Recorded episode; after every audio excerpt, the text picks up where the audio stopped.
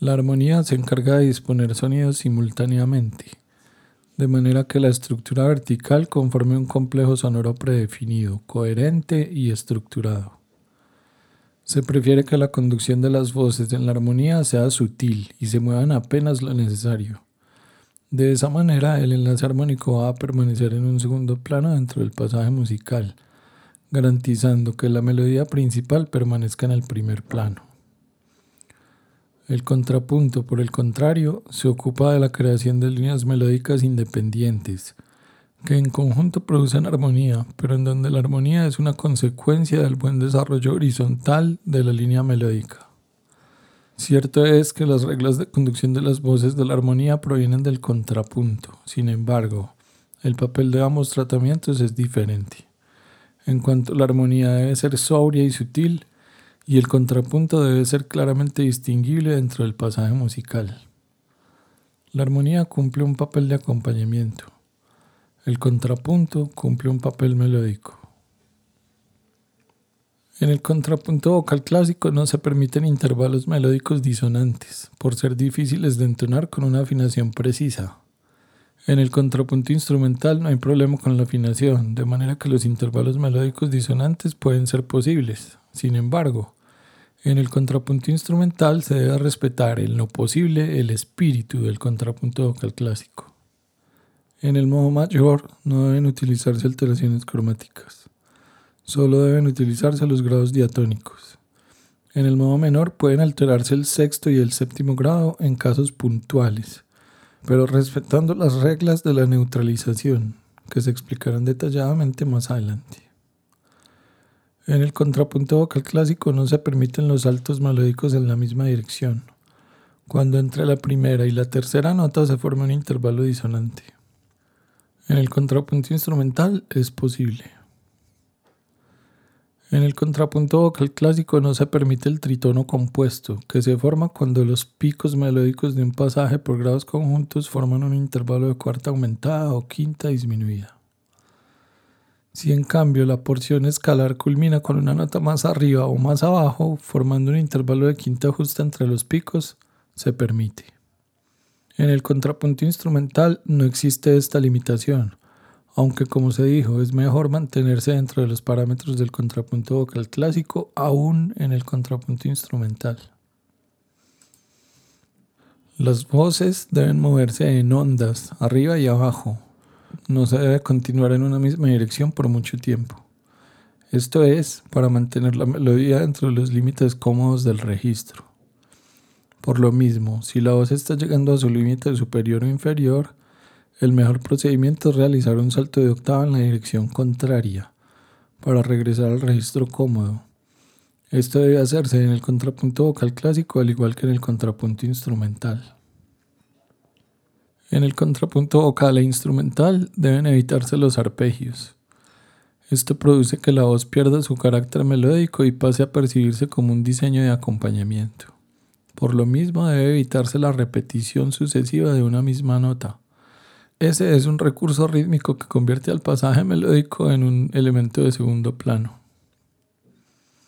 Las repeticiones secuenciales no pueden aparecer por azar, no en el contrapunto vocal ni en el instrumental.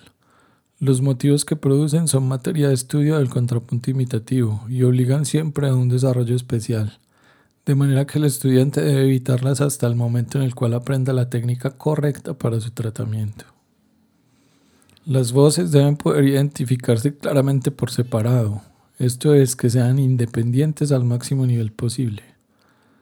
La mejor manera de lograr la independencia de las voces es mediante figuraciones diferentes. Sin embargo, cuando no es posible y las figuras deben ser las mismas, la independencia puede lograrse evitando los paralelismos, haciendo un uso exhaustivo del movimiento contrario y el oblicuo. Si una voz sube, que la otra baje si una voz salta, que la otra se mueva poco, etc. Según esto, el movimiento directo de dos voces nunca debe continuar demasiado tiempo, no en el contrapunto vocal ni en el instrumental, pues parecerá que una de las voces es la sombra de la otra, una versión armónica. Los paralelismos de octavas y quintas están prohibidos definitivamente en el contrapunto vocal y en el instrumental. al igual que las octavas y quintas directas por salto. Al decir por salto se excluyen las quintas y octavas directas en las cuales una de las voces se conduzca por grado conjunto. En ese caso son permitidas. La razón para justificar la prohibición de tales sucesiones, sorpresivamente, no es musical, es histórica.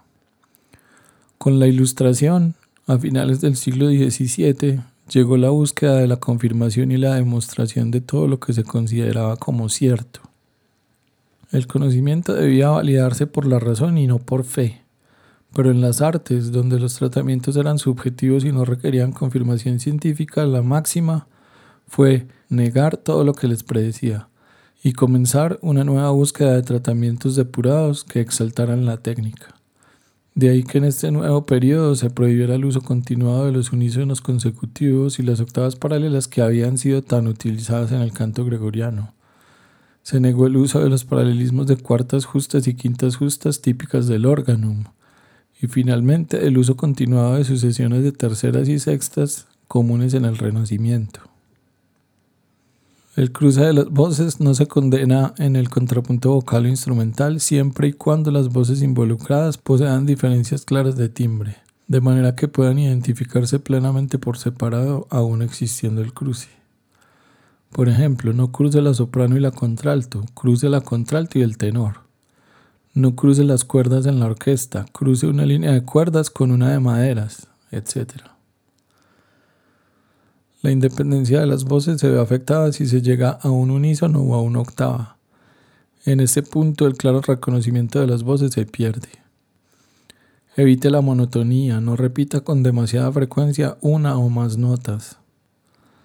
Las voces deben respetar todas estas reglas del tratamiento melódico, pero siempre cuidando que al atacarse simultáneamente contra otras notas, el complejo sonoro sea armónicamente coherente. Cuando una figura de dos voces diferentes se ataque al mismo tiempo, el intervalo resultante debe hacer parte de un acorde comprensible. De lo contrario, cuando el choque sea disonante, una de las voces debe proceder de una fórmula de ornamentación. Una nota de paso, una cambiata, una bordadura simple o doble, una apoyatura, un retardo, etc. Sin embargo, todas estas fórmulas tienen un tratamiento específico y delicado en el contrapunto. A dos voces el intervalo de cuarta justa debe evitarse, porque proyecta la sonoridad de un acorde en segunda inversión, el cual en la armonía debe ser tratado con consideraciones especiales. En ese caso, una de las dos notas debe tratarse como una nota extraña.